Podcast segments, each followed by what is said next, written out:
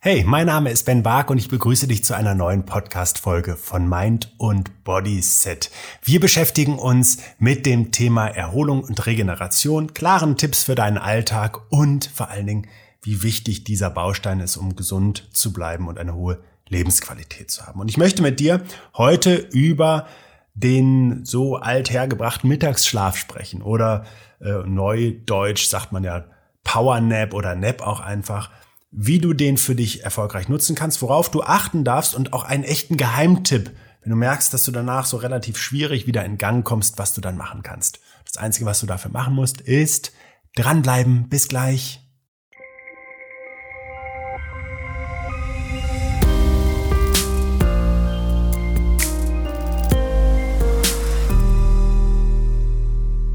Machst du regelmäßig einen Powernap? Also legst du dich über den Tag zwischendurch mal für ein paar Minuten hin und nickst ein.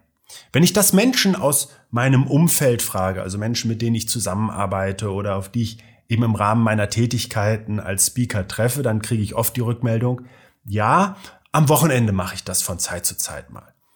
Und ähm, das ist ja schon mal eine gute Stellschraube, sich am Wochenende eben, wenn man flexibler ist, diese Zeiten auch zu nehmen. Auf der anderen Seite finde ich es sehr schade, weil es kaum Menschen gibt, die das systematisch in ihren Arbeitsalltag integrieren, wo es ja eigentlich noch viel wichtiger wäre, diese Ressourcenschöpfung zu haben, um äh, den Belastungen der Arbeit auch entgegenzuwirken. Und deswegen ist es auch hier im Rahmen des Podcasts mir ein sehr wichtiges Thema, einmal zu zeigen, wie entscheidend ein Powernap für unsere Gesundheit ist, wie du ihn gut umsetzen kannst und dass es dafür auch wirklich Bedarf gibt.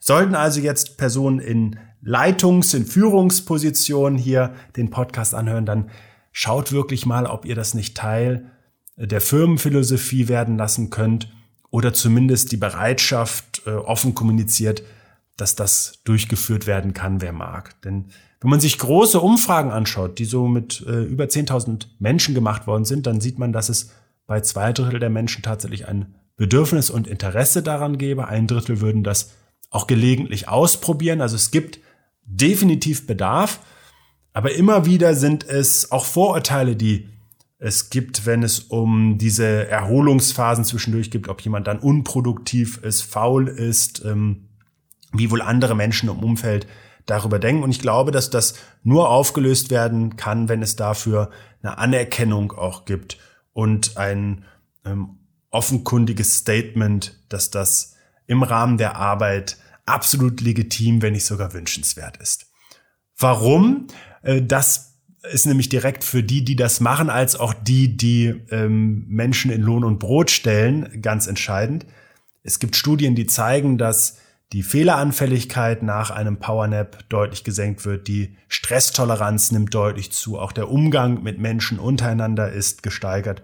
Ähm, es gibt sogar Untersuchungen, in der Weltraumforschung, die zeigen, dass eine Reaktionsschnelligkeit zunimmt. Also all das, was eindeutig Produktivität ausmacht und auch Zwischenmenschliches ausmacht, wird dadurch gefördert. Und deswegen ist das eigentlich, wenn wir ganz ehrlich sind, einfach eine große verschenkte Möglichkeit, Einfluss auf die Gesundheit und das Miteinander zu nehmen. Wie sieht denn jetzt so ein Powernap idealerweise aus? Muss ich jetzt irgendwelche Pritschen haben? Äh, witzigerweise, wenn man sich das mal in Asien anguckt, wo das ja verbreiteter ist, da sind diese Stühle, die Menschen haben, tatsächlich teilweise, ne, das ist nicht überall so, äh, direkt in Liegefunktion zu verwandeln und dann wird da wirklich bewusst auch diese Mittagspause äh, von den meisten Menschen gehalten. Ähm, und im Zeitfenster ist es meist ratsam, dass wir so in einem Leichtschlaf bleiben. Der ist jetzt sehr unterschiedlich. Für die meisten Menschen kann man aber sagen, dass der ungefähr zwischen 5 und 30 Minuten dauert, bevor dann eben eine Tiefschlafphase kommt. Wenn du das für dich einmal ausprobierst, dann kannst du sehr gerne auch einen Timer einfach mal stellen. Ne? Mach ihn doch einfach auf ein paar Minuten, dann kannst du dir sicher sein, dass du keinen Termin verschläfst, dass du auf jeden Fall auch in einer Leichtschlafphase bleibst. Und die Untersuchungen zeigen, dass in der Regel nach so einem leichten Schlaf die Produktivität und die Stimmung für drei Stunden erhöht bleibt. Wenn wir eine Tiefschlafphase mitnehmen, also einen wirklichen Tiefschlafzyklus, dann erhöht sich schon auch die Phase der erhöhten Energie, der Produktivität auf bis zu sechs Stunden.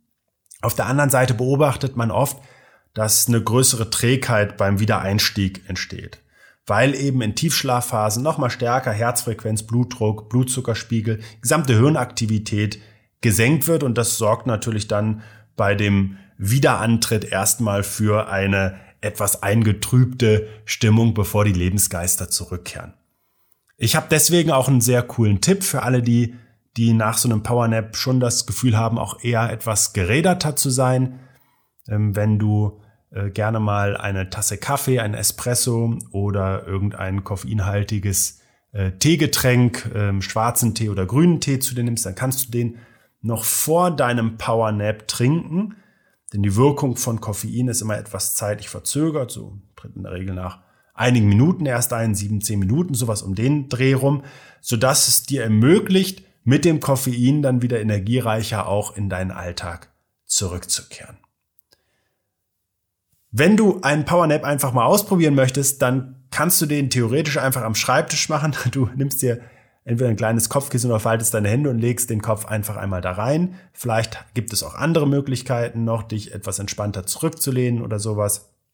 Aber mein dringender Appell ist, probier das unbedingt mal für dich aus. Nutz es in den stressreicheren Phasen umso entscheidender, weil es ja darum geht, den Belastungen auch die Stirn zu bieten oder anders gesagt Ressourcen entstehen zu lassen für das, was eben an Mehranforderungen auch äh, auf dir lastet. Und dann möchte ich dir als Kernaussage des heutigen Podcasts nochmal ans Herz legen, dass ein Powernap eine sehr, sehr kluge Investition in deine Gesundheit ist und ganz nebenbei dir Wohlbefinden und Produktivität schenkst, die du dir unbedingt für deinen Alltag mitnehmen solltest.